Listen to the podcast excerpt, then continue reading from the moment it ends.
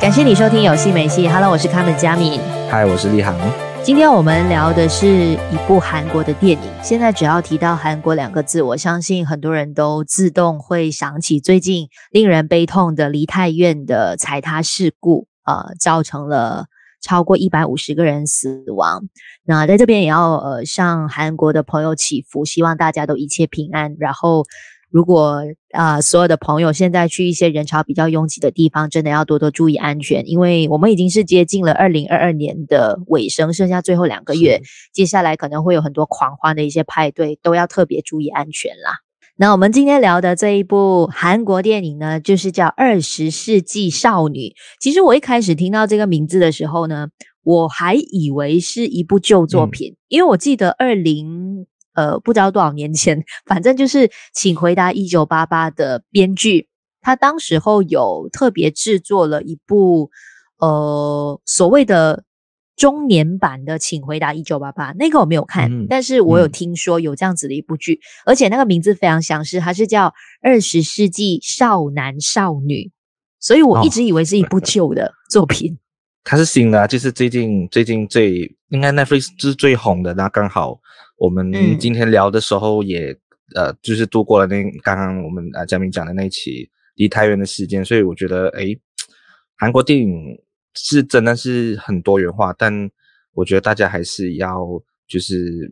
呃，除了作品之外，还是要更加关注自己身边的事情嘛，嗯。嗯嗯，那这个其实比较多是诉说有关于呃所谓的自己少年少女时代的时候经历过的一些可能友情啊、爱情啊，或者是一些亲情的部分。那我大概说一下这个故事好了，它其实讲述的是在一九九九年，有一个高中少女呢，她就为了要帮她的朋友牵线，然后。就暗中去接近他朋友暗恋的那个男孩，然后去观察他的生活习惯啊，他的所有的小小细节啊，甚至他的个性。但是没想到呢，在这个过程当中呢，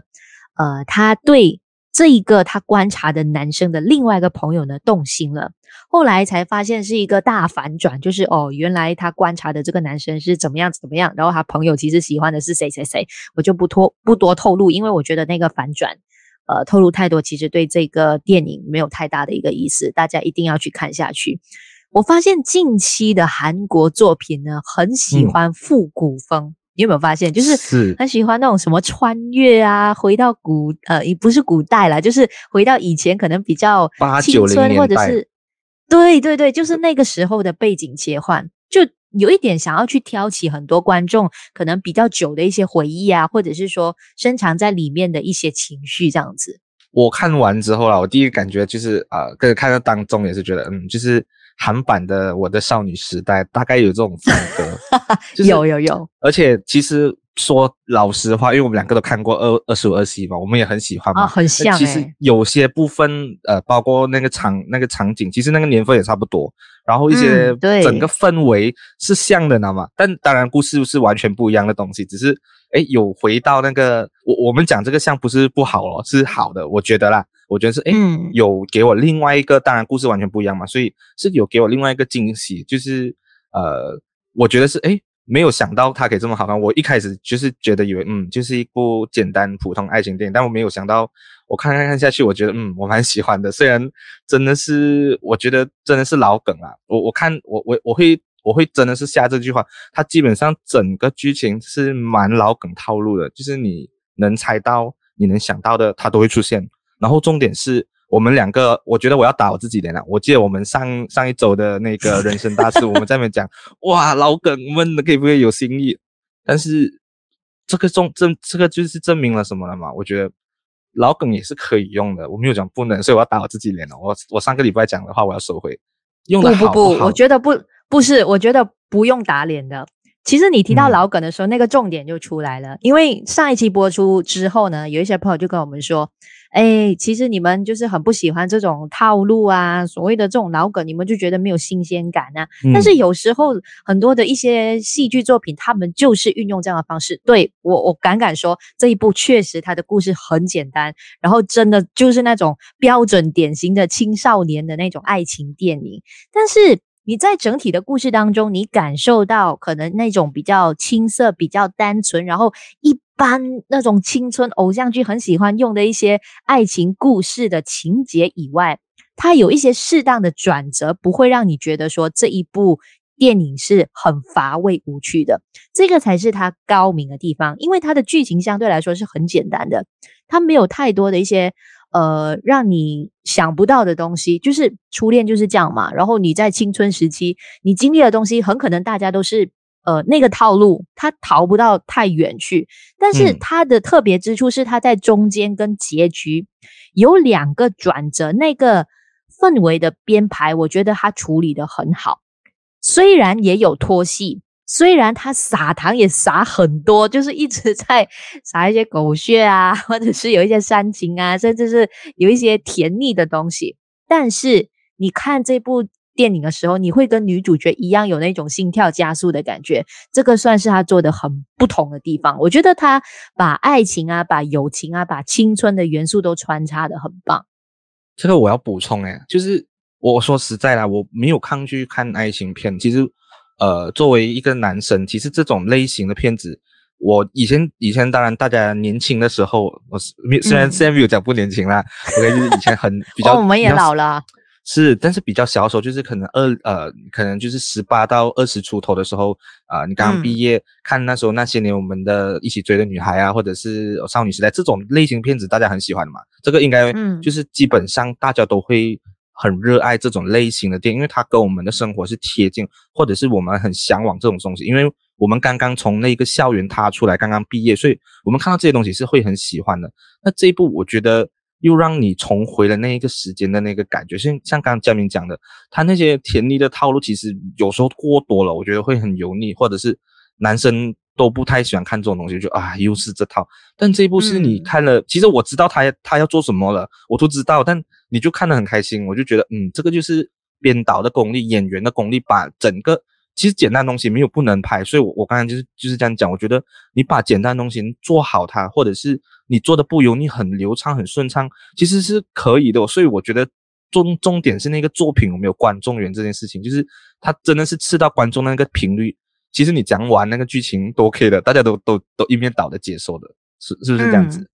对，而且其实谈到青春元素的一些作品，我觉得。呃，除了刚刚我们提到爱情的部分，那大家都知道，初恋是可能对很多人一辈子来说是最刻骨铭心的，因为那个是你的第一次的一个恋情嘛。嗯。那你怎么样把每个人可能对于初恋的一些遗憾啊，或者是说那种渴望，甚至是那种怀旧，给完完全全的表达出来，是真的看你怎么去把这个故事给编排。有一些作品可能做的太多，他就会做得很狗血。然后你就觉得说，为什么要做到那么煽情？嗯。那有一些可能就是做的很简简单单，你会觉得说这个初恋就普普通通，一看了就忘记，你根本就不会记得这个故事太久。但是我觉得这个它，呃，会让我们可能，因为我们现在的生活真的被很多东西给干扰了，比如说可能你的工作啊，或者是你的一些呃科技的一些产品，比如说你的手机，每个人现在都是。离不开手机的，那其实这些东西会让你可能呃开始觉得说它是生活当中没有办法缺乏的一部分。那这一部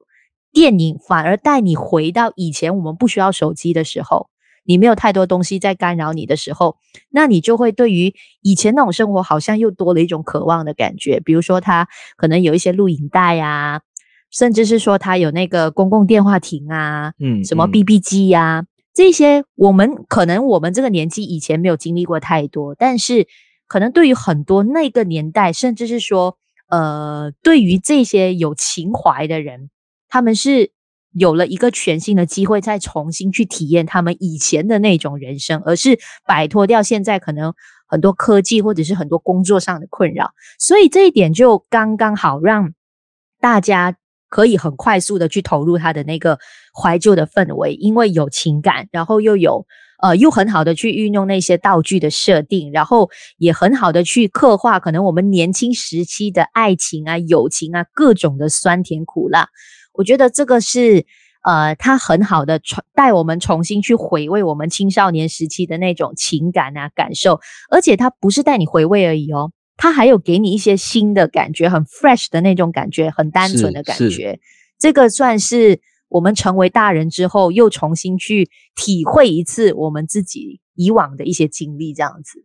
哇，我觉得你讲的太好了，我都不知道怎么怎么补充。这个就是，这个就是你你等会看完电影之后，你有时候呃，我觉得也不用这么复杂，我们也不是每一次都会去挑说啊，那个电影一定要拍的怎么样，镜头怎么样绚丽，剧本怎么样转折，有时候真的不用哎、欸。嗯、我觉得你看简简单单的校园爱情，然后再丢一些很复古的东西，尤其是其实我一点我非常非常喜欢就是录影带，其实这个、嗯、对这个设定是。呃，因为我之前大学毕制的时候，因为我当时是做制片嘛，这个应该大家没有听过，就是我是做制片的，然后我们就是我剧组的导演就是想要拍一个呃，反正他的有一个很主要的场景是呃，就是他的男主角是在录影带那个那个这种这种 video 店里面工作的，那当时我在台湾，我差不多跑完，嗯、因为这种录影带我那时候。做壁纸的时候，大概是一七一八年左右，所以那个时候已经关的差不多了。我差不多整个台北，我几乎每一家都跑过。我那时候真的是每一家去搭，我没有我没有我没有摩托嘛，我就没有那个机车，我就每一家都是去呃坐公车、坐火车之类的，反正就去到这些地方，然后去找找这些地方，然后去跟这些老板聊天。所以我对这个。呃，所谓的这种录影带的店是有一种情怀的，因为我真的曾经一家一家踏进去过，然后我们真的最后租到一间来拍摄，然后也拍了两天，真的是就是你看到满满那些录影带，又又是我们这种很爱电影的人，其实我觉得他加很适当的去加入这个电影里面的的的情节里面，他。也没有说哦，我只是把它放作一个背景。其实它虽然是背景的那个故事，主角的那个家就是卖呃，就是开这个租录影带的店嘛。那我觉得它里面的那个录影带跟整个故事是息息相关的，跟人物也是息息相关的。所以我觉得，诶，其实这些点就真的简很简单，可能不一定每个人被打中的点，可能我觉得佳敏被打中点是可能一些女生之间的一些闺蜜情啊，或者是呃一些像好像你讲那种打电话那种。呃，怦然心心动的感觉，这样子，嗯、可能我的就是这些录影带这些情怀东西，虽然不算真正是我的年代，但我觉得这些东西真的，那一个时候你看的时候，你是笑着看，就哇，我好喜欢这些场景，然后加上整个复古的质感，然后看的时候就完全忘记了所有的烦恼，你就很开心的去投入这部电影当中。对，但是坦白说，我觉得这部电影最打动我的，可能很多人看到的是爱情的部分，但是我觉得最能够让我。呃，真的有一点想要鼻酸、想要流泪的那个情节，真的是友情诶。所谓的友情是，嗯、呃，每一次青春元素的作品哦，他们很喜欢，就是可能呃两个女生抢一个男生啊，然后就因为这个男生而闹翻呐、啊，嗯嗯、然后闹到、嗯、呃天花地乱啊，对，然后基本上不能够再重新当朋友啊，就很狗血、很煽情，大家都走那个一般的套路，但是。这一部电影，它一开始有这样子的氛围，就是你感觉哦，它又是要走那种老梗啊，又是要走那种套路，它后面来给你一个你完全意想不到的结果。我只能这么说，我觉得那一段是让我很感动的，因为对啊，就真正的友情是没有那么轻易被打败的嘛。而且，呃，友情坦白说，很多时候是比爱情是来的更久的、更长久的，就是可能认识也比较久一些，然后。经历的东西也比较多一些，那为什么友情不能是走到最后的那个，而是往往因为有爱情的出现，我们就必须要放弃友情嘛？我觉得那一段他去铺排整个东西，可能现在听 podcast 的朋友大概猜到我说什么，但是你真的要仔细的去看他怎么把这个东西给铺出来，因为你真的想不到他的朋友会对女主角说那一番话，甚至是说那个误以为他会成为男主角的 男同学。他最后的举动也让我很感动，就是其实，嗯，你就是你你我你刚才说到那一段转折，虽然我觉得这部剧其实是可以剧透，因为我觉得剧透也没什么，但是呃，嗯，你要剧透哪一段？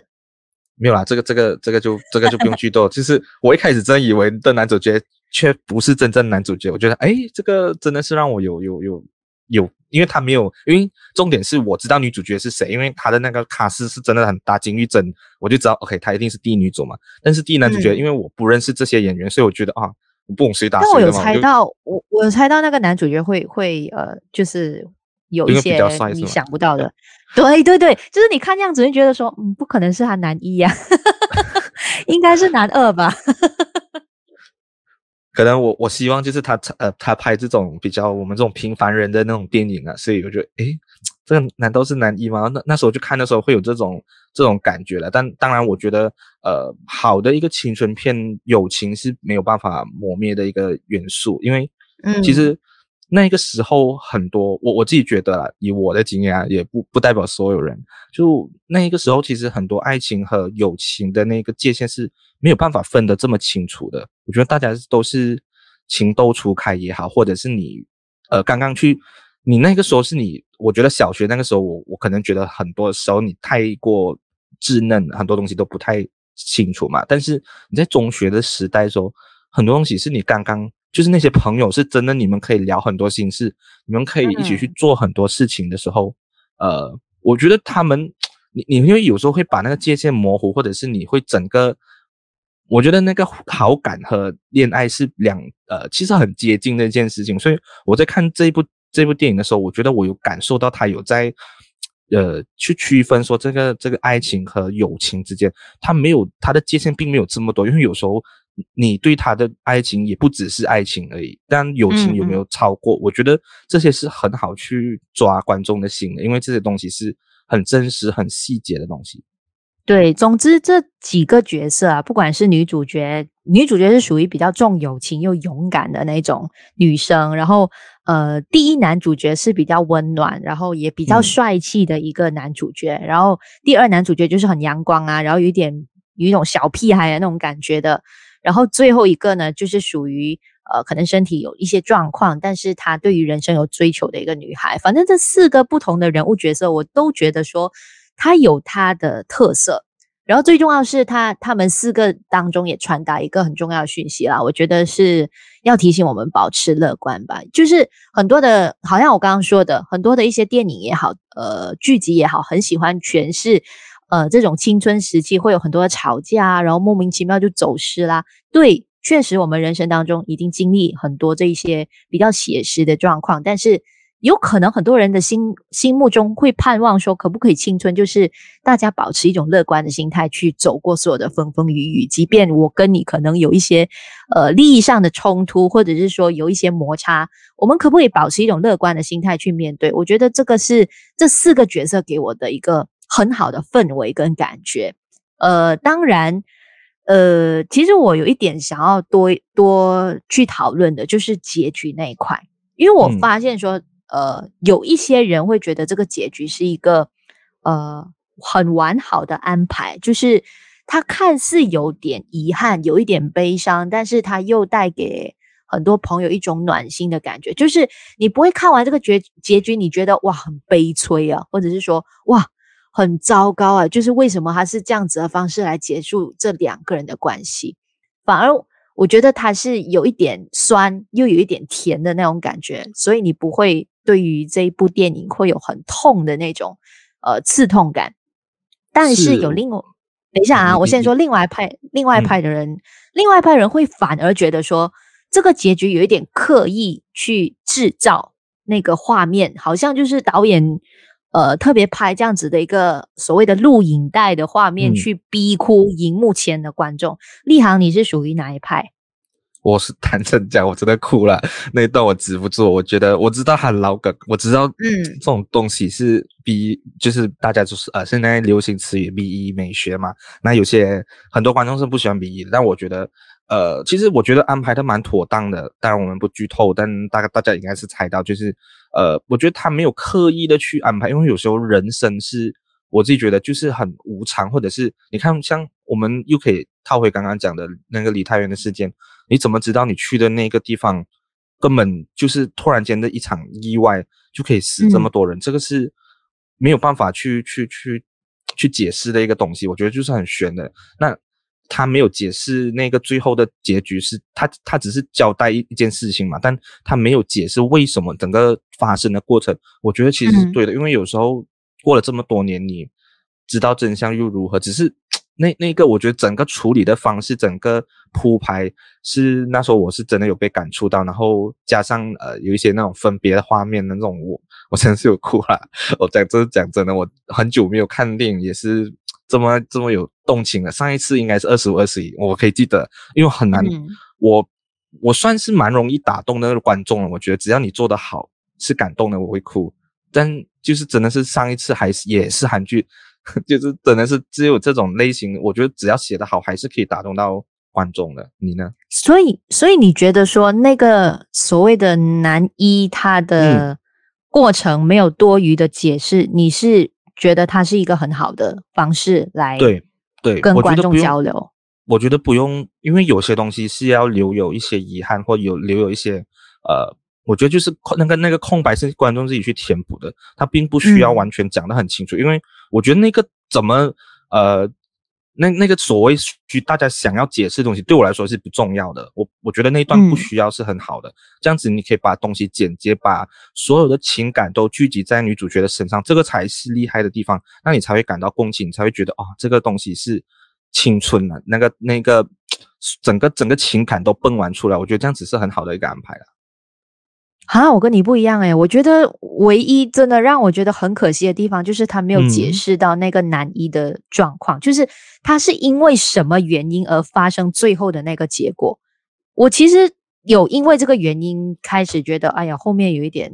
突然间掉下来的感觉。哦、嗯，对，因为我我希望说他可以给一个理由啊，就是。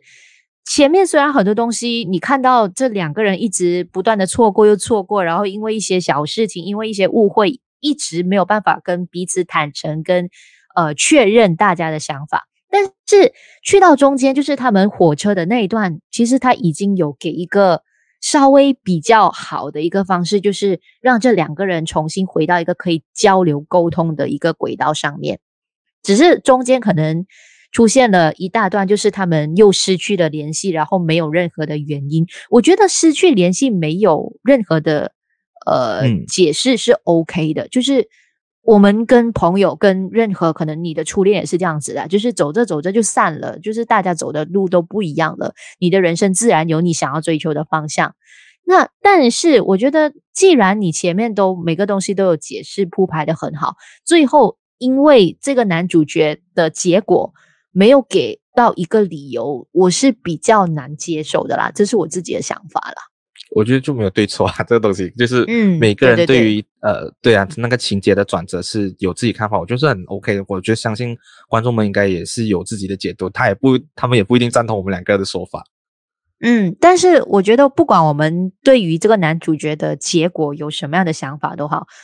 呃，我相信我跟你是一样的，就是其实最后的任何的方式来结束，都是算打入我们的心坎里面了。嗯、就是那个有录影带的方式，有一些人觉得可以去掉，但是我觉得说那一段录影带的方式是很好去善用它前面就已经铺排好的工具，所以我觉得。是那个道具是有运用到位，它不是突然间出现，然后突然间为了煽情而煽情的那种，所以我觉得很 OK。就像我前面讲的，他有把所有的道具是好好的运用了，而不是只是摆设说 OK，它是人物的背景这样子。我觉得这样子的处理方式都很好。嗯。好，那接下来我们就聊演员的部分了。其实我相信很多人都会注意到女主角吧，就是金玉珍，是吗？是对这个演员，其实我相信，呃，如果大家有看他的一些之前的作品的话，都知道说他是，呃，韩国里面少数，就是不管是他哭也好，笑也好，甚至是说比较夸张的一种表情，你会觉得哇，怎么这个女演员还是那么漂亮？就是即便她在里面，你看她哭得很夸张、很潇洒，甚至是有一点点丑态，但是我觉得她。任何的角度，任何的感觉，就是任何的喜怒哀乐都是特别好看的。所以我相信，也因为他的一个特色特质的原因，导演愿意给他无敌多的特写。就是在电影里面，你可以看到他的特写是特别多的。我我其实特别记得有一幕是让我对这个女演员有一种呃瞬间崇拜的感觉，就是我忘记他是有哪一段了，就是他突然间哦。应该是他去火车站的那一段，然后他就哭着对那个男一说：“本来他在哭的时候呢，前面是比较优美的，就是他只是稍微擦一点眼泪，然后中间有一段是、嗯嗯、哇，他擦比较用力，然后你已经看到他是脸上的妆被他抹掉了一点，所以你看到他的黑眼圈突然间就出来了，但是那个不会让你觉得说哇，这个演员也哭得太糟糕，也太丑了吧？反而那个是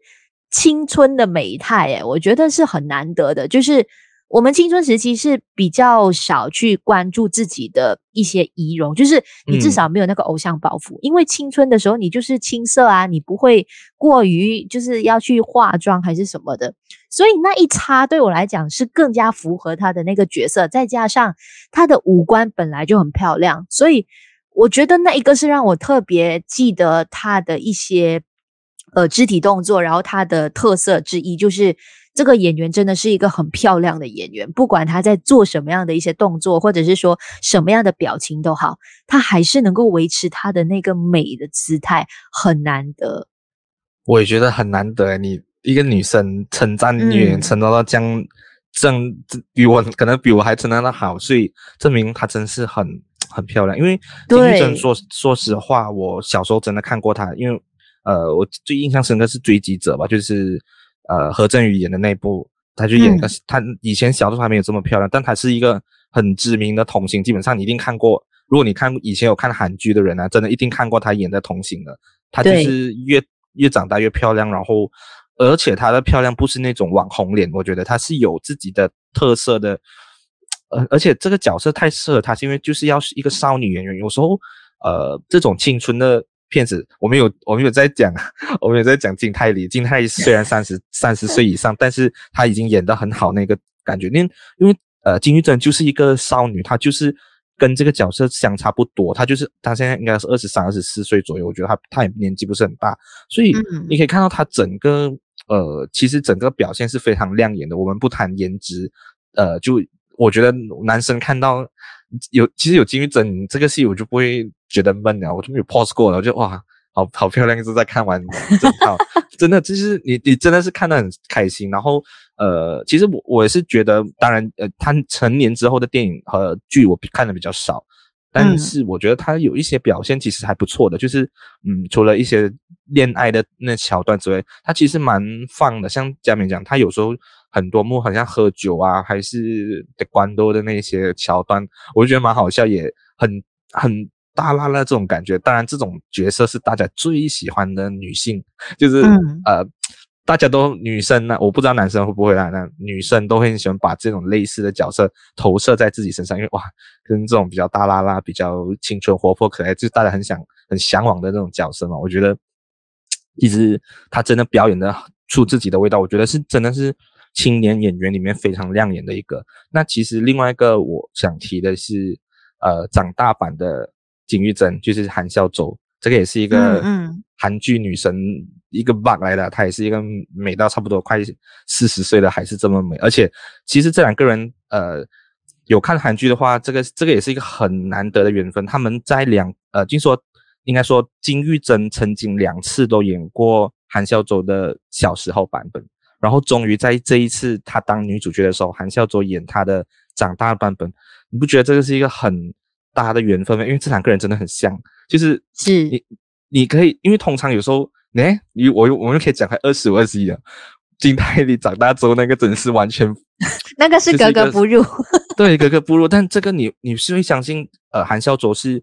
更加成熟内敛的一个金裕贞的表现，我觉得他前后面那段其实是加分的。虽然他客串不多的时间，但他的那个部分也很简单的一些表演，但我还是在那一段录影带那一段是蛮感触的。我觉得哇，这这一段就是加分啦。我觉得你找到对的演员，呃，合适的一个一个氛围这样子。那男主角和他的朋友们，呃，男主角我自己觉得算是不油啦，就是。因为我我也不会特别去关注啊，男主角很帅还是什么，但我觉得是 OK 的，就是合格之上啊，就是我觉得不错。那其他人的戏份可能稍微少一点，嗯，嗯，所以就没有这么亮眼哦。比起金裕贞，对，我认同，就是可能金玉珍的表现真的是呃太亮眼了，所以有一点点把其他的一些角色哦，当然其实其他角色人物塑造方面，他们能够。发挥跟表现的机会，坦白说也比较有限的。只是刚刚我们提到的那四个角色里面，大家都有呃不一样的特性，所以你可以记得呃这些配角。但是坦白说，他们能够在这部电影表现的机会真的比较少。可是呃，如果看回片名的话，你又觉得它是合情合理啦，因为片名本来就是说世纪少女嘛，它、嗯、就是 focus 在女主角的身上，女主角的所有的呃视角去看每个人物这样子，所以这一点我还是能够接受的。但是呃，如果只是站在演员的角度，就真的觉得说其他演员能够表现的机会稍微会比较可惜一点点这样子。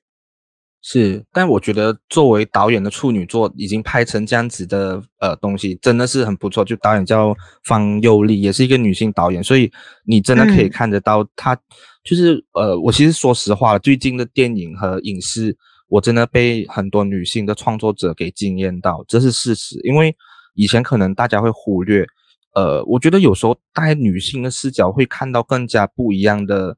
影视作品，而且他们。呃，这个是真的，因为我我自己觉得，作为男性的一个创作者跟女性创作者，有时候脑中想的东西是不一样的。那呈现出来的东西，可能有些男性太自以为是，或是尤其尤其是男生拍女生为主角的这的一些东西是很不合理的。但我觉得很多最近不管是美剧，不管是韩剧也好，其实我看到是非常亮眼，而且我觉得是真的打动到我的。所以我觉得，诶，这个是一个现在这个时代非常好的一个 trend 吧，嗯。是，所以真的，如果你还没有看过这一部《二十世纪少女》的话，真的值得花一点时间去看一下这个女导演的作品，然后包括演员的表现，你会发现说它是一个意外很好看的所谓的爱情电影。他虽然老梗到不行，然后每个桥段你都觉得是套路，你已经可以稍微准确猜到他下一下一秒要演什么，但是你会跟着女女主角的情感。他呃，他的故事的铺陈，去慢慢的有一种小紧小紧张，或者是说小鹿乱撞的一种感觉，所以介绍给你这一部《二十世纪少女》在 Netflix 就可以看得到了。